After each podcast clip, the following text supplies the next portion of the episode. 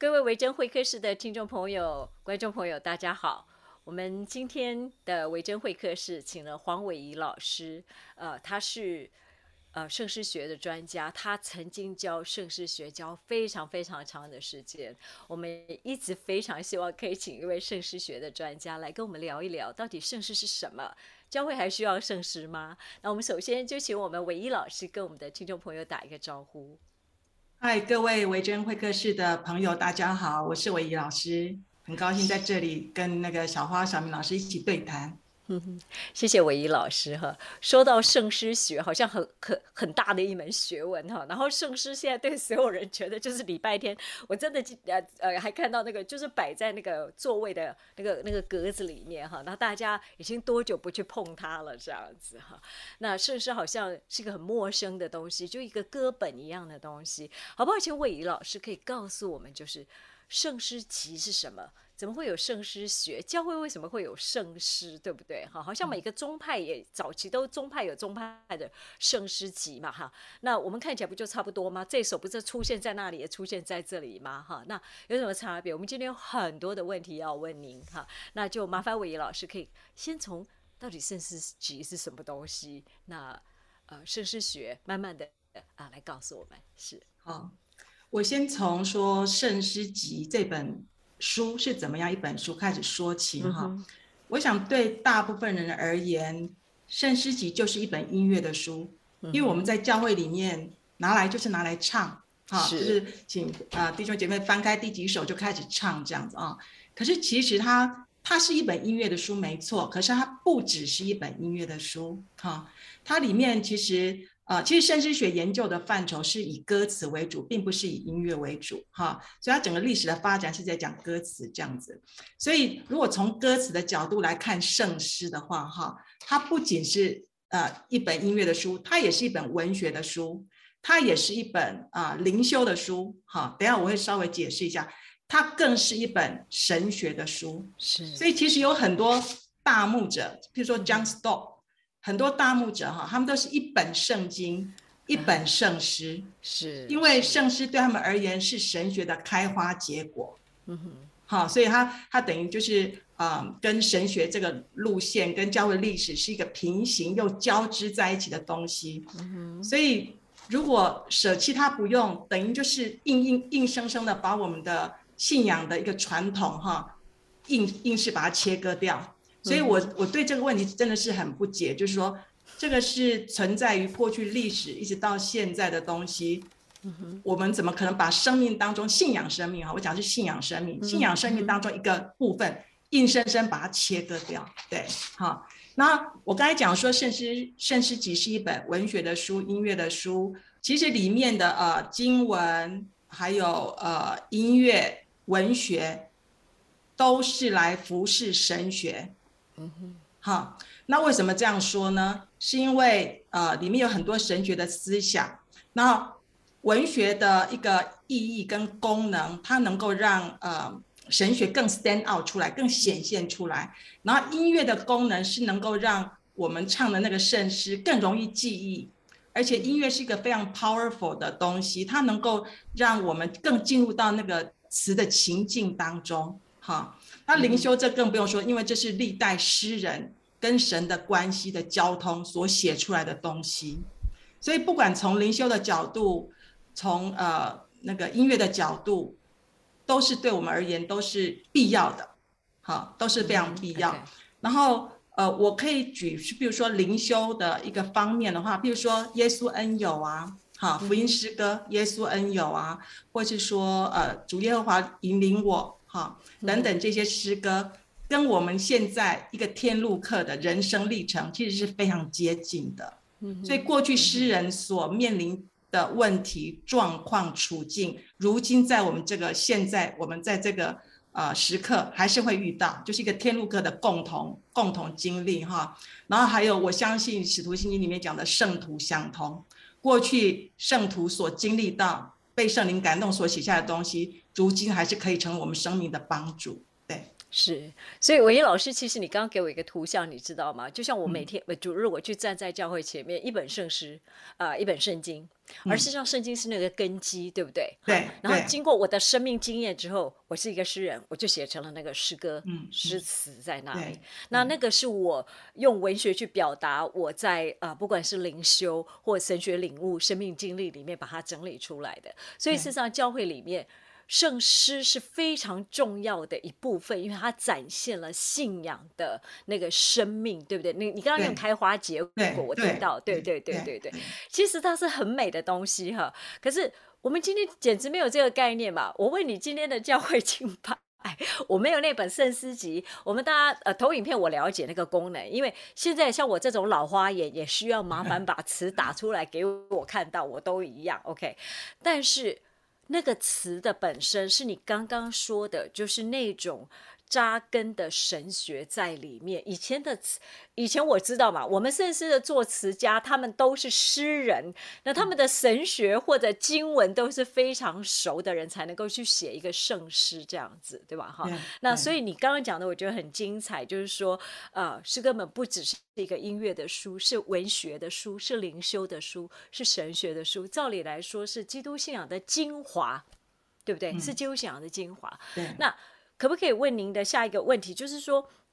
那像你自己本身在长老教会哈，像啊 PCUSA 啊，那我们看到早期哈，什么呃万国颂扬啦，什么各种啊圣诗集哈，不同的圣诗集，那不同的宗派有不同的圣诗集哈，那当然呃也也有近代什么教会圣诗啦哈，什么青年圣诗啦哈，什么生命圣诗都有了。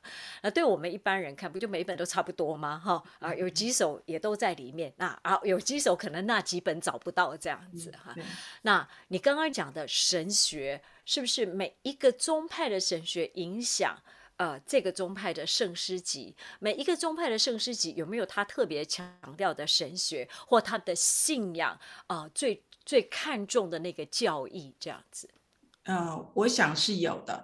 但是。跟之前比较起来，哈，我觉得现在开放很多，他们是更愿愿意更纳入更多元的声音，哈，就是其他教派的一些专家他们所他们所持守的立场，哈，就是 commonality 一个共通性。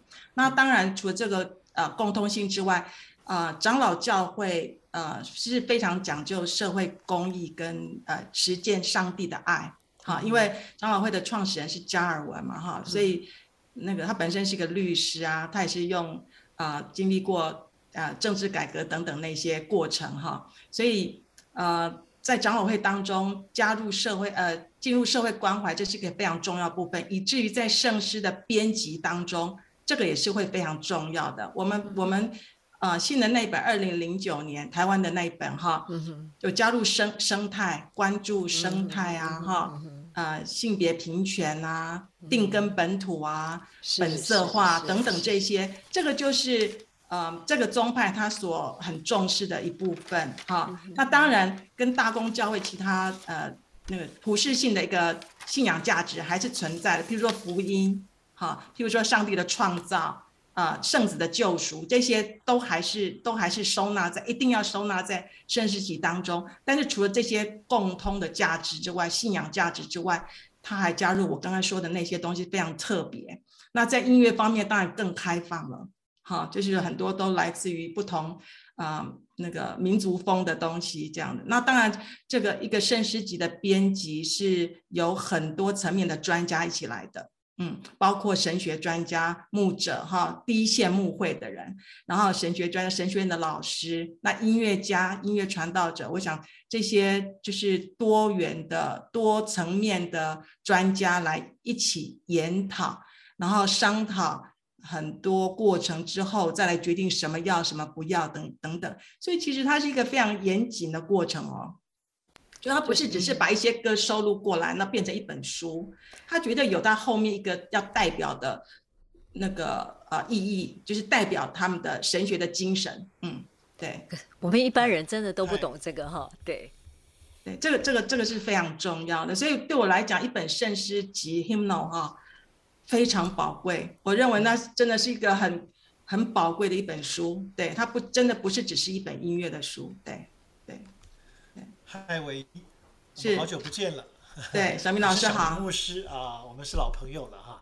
我们都有共同的呃音乐的背景啊，所以其实圣诗的定义应该是比较啊宽广一点点的啊，所以我们也没有要排拒啊啊风格上面的差异啊。嗯，比如说现在有很多好的啊现代创作的诗歌，我相信在将来的圣诗集里面也都会收录他们。对。可是为什么啊？为什么反过来很多人开始拒绝使用圣诗集？或者拒绝唱某一个年代以前的歌呢？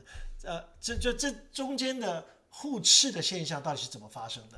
你有没有一些你的你的观察的角度？其其实圣诗的发展其实都一直在发展，但是一九啊，就是二十世纪有三波的那个灵恩运动，特别是第二波的灵恩运动，我想那个造成的影响很大。它并没有造成分裂，但是它的确在教会当中造成很多纷争。那呃，我想这背背后还是神学上的问题，特别呃，在那但在礼拜的形式上，他们希望展现更活泼的一种敬拜方式，所以对于 他们而言，可能圣诗是一种老 Coco 的东西哈，因为要唱那么多字，其实其实包括我们长老会的牧师，我跟有有一些很熟的牧师，我就问他说。你你只是因为你是长老会的牧师，你就唱圣诗吗？他说不是，他说真的，我们的共通，呃，我们的共同看法就是，他真的是非常有内涵。可是曾几何时，这个内涵很多东西变成是一个负担，好像好像在那个在那个礼拜当中，要的是快速的东西，要的是简单的东西，哈，反而这这种丰富的内涵正面，怎么会变成一种负面的东西？觉得太多了，好，那然后另外一个问题，我觉得词汇哈有。代沟也是一个问题，因为早前那些翻译，可能那个词语词汇已经跟现在啊我们呃的年轻人哈，或者说教会的族群，我觉得有脱那个脱节现象。可是这个是可以改进的，为什么呢？因为圣诗圣诗集为什么每隔一阵呃几年哈，或是时间就会再换成一个新的，就是出版一本新的，就是一直在改。改进的状态，哈，翻译的词可以改进，音乐可以重新选择，哪些东西已经不在很久没有人唱，也可以拿掉，纳入新的元素。所以甚至不是我我我觉得它是一种动态，它是可以一直在改进的状态的，哈。所以也很多宗派在做这个事，嗯，是。所以伟仪老师，我的我的我一直在提倡，就是我们可不可以重新，像我就已经做了一些嘛，我在重新。翻译比较现代中文的一些歌词，我相信韦一老师也是很有负担的。我们希望以后可以跟韦一老师一起做这件事情。而且事实上，韦一老师虽然他是圣诗学老师，呃，可是他并不是那种他刚刚自己讲，他用一个台语啊台湾话讲说老 Coco 哈，就这种很很老气、很土气的东西啊。他说圣诗不是那种东西，他也说我们可以去改进它，我们可以，可是它里面有很深的东西哈。我印象最深刻就是韦一老师，我们好像谈过，就是。他的歌词，比如说他四节五节歌词，我们现在就嫌他太长了，对不对？然后结果呢，就有人决定说，好来唱一三五节就好了，有没有哈？那韦老师可以评论一下这种唱法，其实他省略了什么？因为他觉得不，你刚刚讲的啊，快速唱完哈，来来来，不用唱那么多哈，五节好长哦，这样子，来我们来呃换一些东西哈。那可是。明明五节歌词，我们都知道它有渐进铺陈嘛，哈，唯一老师可以跟我们更多说明，可不可以举例哈，或者说跟我们说明，就是说你把它本来铺陈好的神学，对不对？他的文学到神学哈，到生命的当然他铺陈的很好，到最后一节，然后你就把它决定一二一三五节唱就好，这个到底对我们的敬拜有没有影响？我告诉你，很多人不认为，哎，我就选一三五节唱就好了，嗯。请唯一老师给我们一点点呃。我觉得千万不要因为错误的动机去删减，譬如说有时候啊，我们来不及了，那个什么，今天时间拖了，所以我们就就只唱呃一三节哈，或等等这样子。那我想诗人在写那个诗，他在那个创作他的诗词的时候，其实都是一个完整的意念。好，那我可以举像就比如说呃那个以撒华兹那个每逢思念奇妙时价啊，他总共写了四节，那。刚刚我有讲《圣诗集》是呃，也是一本文学的书籍，里面有很多文学的手法哈。以赛华兹是一个天天才，他在语言上面是一个天才哈。然后他那时候呃，他为什么会创作一生创作六百多首？的诗呃诗歌，是那时候看那个呃加尔文所提倡只能唱 Salter，就是那个诗篇哈，所以已经在教会当中已经没有生命的泉源。他是他是因为看不下去这个状况，所以他就融合的那个路马丁路德那个支派跟那个加尔文这个支派，然后重新再加上神给他的恩赐跟对语言的一种那个能力哈，后来就创。那个写了他的诗歌，所以他的东西真的是不管是神学或者文学都是非常造诣非常高的，所以他被尊称叫做英国圣旨之父。那我刚才举的这这这首诗歌，基基本上每个宗派都会收集他那个每逢那个思念奇妙诗教哈，他这个地方用到一个渐层法，他是一个文学非常造诣非常高，他用那个渐层法。所谓渐层法，就是你你的文字安排、句子的安排都是经过设计的。为了要传递传递一个信息，好，就是文字的安排、句子的安排，都是为了传递一个重要讯息。那这首诗歌传递的讯息就是神救赎的大爱，所以他那个，所以他这他这个呃，他这首那个圣诗哈，一开始只是说他的眼光朝向看每逢思想十字架，看到十字架的时候，那后面就开始衍生喽哈，他放下了什么，然后那个什么呃，他。只夸十字架这样子哈，然后到最后呢，他线上最后一节线上身心灵全线上。你看哦，一开始只是一个眼光注视十字架，到最后一个高峰是他将他所有的生命都献给神。这四节当中是有铺陈的，所以我很难想象中间随便抽掉一节的时候，那那个铺陈的东西就缺了一块。好，所以所以。不要因为时间的因素就要做好只唱两节或等等，那更糟糕的是哈，如果只唱到第三节、第四节，有有些诗歌第三节还没结束呢，而且是还在可能还在忧伤什么当中，第四节带出的是盼望光明的一个肯定，就是一个信息。那我们的信仰最后一定是在是有信心进入一个盼望当中的，所以不能随便删减。好，对我而言，所以牧者在选择唱圣诗的时候，呃，请尽量完整的唱。对对，就像那个诗篇，对不对哈？即使是哀歌，它到最后都是盼望盼望的，对，然后都是赞美神。它就像你把哀歌只唱到前面那个部分，然后你只有哀伤而已。可是其实诗人是要 带你去把盼望跟举目向神，而且事实上我们可以看到这些诗，这些老的诗词的作者，他们其实很多都是啊，要我们敬拜是。注目向神，注目向天，对不对？哈，那个国度的不是今生今世的东西哈。所以你你看看，就是说，因为时间的关系，那我们现在的这种诗歌哈，我很很很很好奇，就是你就。呃，音就是呃内容哈，歌词的内容哈，这些音乐的形式你也知道，我们以前是主歌，然后有几节歌词，然后副歌嘛哈。那现在的诗歌就是有主歌有副歌，可是接下来就是有一堆 bridge 哈，很多 bridge 还可以反复唱很多次哈。他们宁可在 bridge 那种同样的词汇换来那绕来绕去，有没有这样子哈？然后不想要唱五节歌词，这是我我观察到的这样子，就觉得好像，you know，他们喜欢节奏上的那种。变换啊，可是没有那么在意歌词本身是我现在正在对神的颂唱，或者我的祈祷，或者应该是表达我的呃灵性，表达我的神学，我的祷告哈。那你对于像现代，我不知道哈，就是说像现代诗歌跟传统诗歌之间啊这种差异哈。到底是什么？有时候你说时间嘛，因为你刚刚说时间哈，赶时间。可是我觉得好像不是时间，我觉得其实就是因为不够了解圣师的神学，然后我们现在的这种。呃，方便面、素食面一样的诗歌哈，它的歌词好简单、好简洁。的确，你刚刚提到哈，传统诗歌需要把歌词，我们可以再做，因为一些一些字句翻译，我们再去啊整理更好，或者曲调可以换过。你刚刚也讲，那到底我们现在你可以对照一下，就是从音乐哈歌词整个形式上面，传统圣诗圣诗跟现代的音乐，你会做一些什么样的比较，然后给我们一些什么建议？好。我想哈，这个我先从它的内容开始说起，就是说传统圣诗基本上，呃，它它是比较多方面性，它包括颂赞，包括祈求，包括神学，包括灵修，各方面各方面的一个层面都包含了。然后现在敬美敬在敬拜呃敬拜赞美的短歌，我觉得比较倾向是个人的一个。呃感受的诉求或是表达。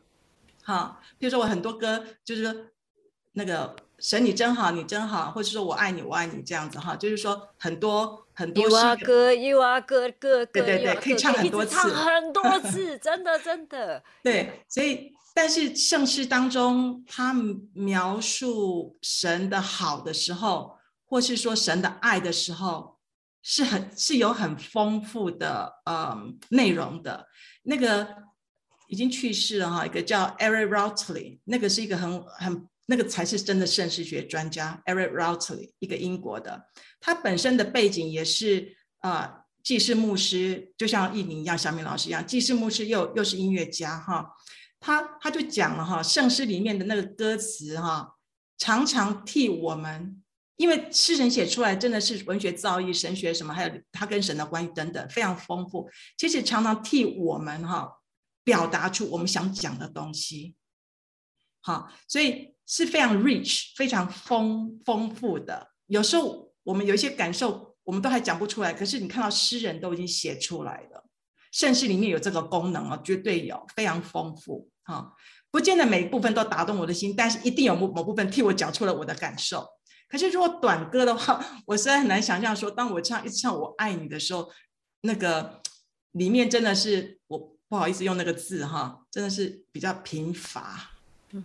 对它就是没有什么东西这样子哈。那我也可以举个例子哈，比如说，等下我把那个 诗歌找出来哈。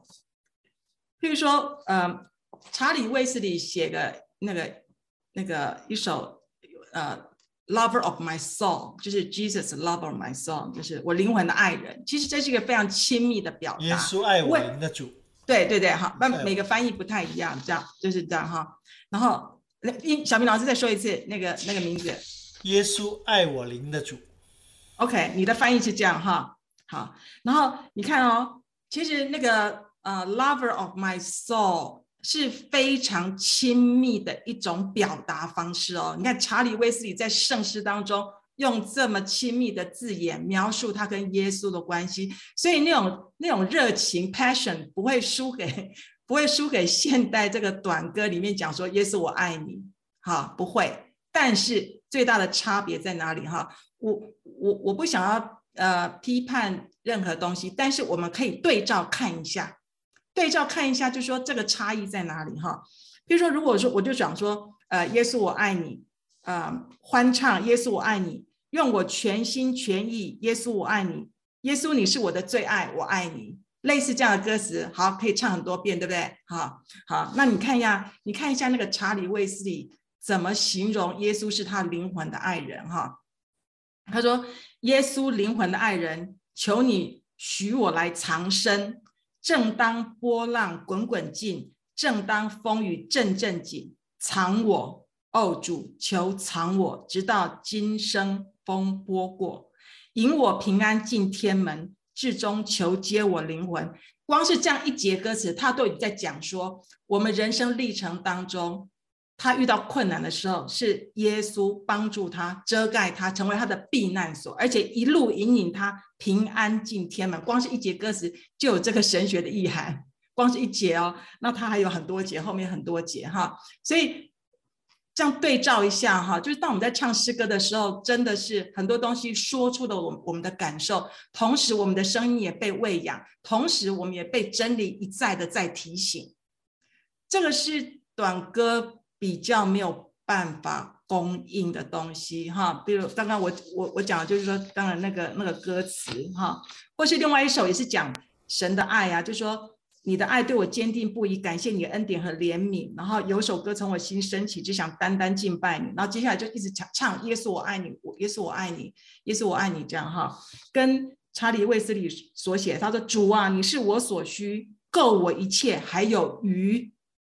软弱跌倒你扶持，疾病瞎眼你医治，你名至义至圣洁，我全不义满罪孽。我是邪恶没良善。真理恩典你充满，你看这个地方哈，每一节都在讲神对我们的爱，他是还有我们跟他的关系，这真的是在短歌当中比较看不见的。所以都在讲，呃，你看灵魂的爱人，然后说耶稣我爱你，都是一种很深的、很亲密的爱。可是描述出来那个内容差异性是蛮大的，所以，所以听众或者说我们的弟兄姐妹自己可以选择，你希望你的生命被什么一个内容所喂养啊？那我是觉得圣经里面不仅有教育、提醒，还有说真的也替我们表达出我们的信仰，对。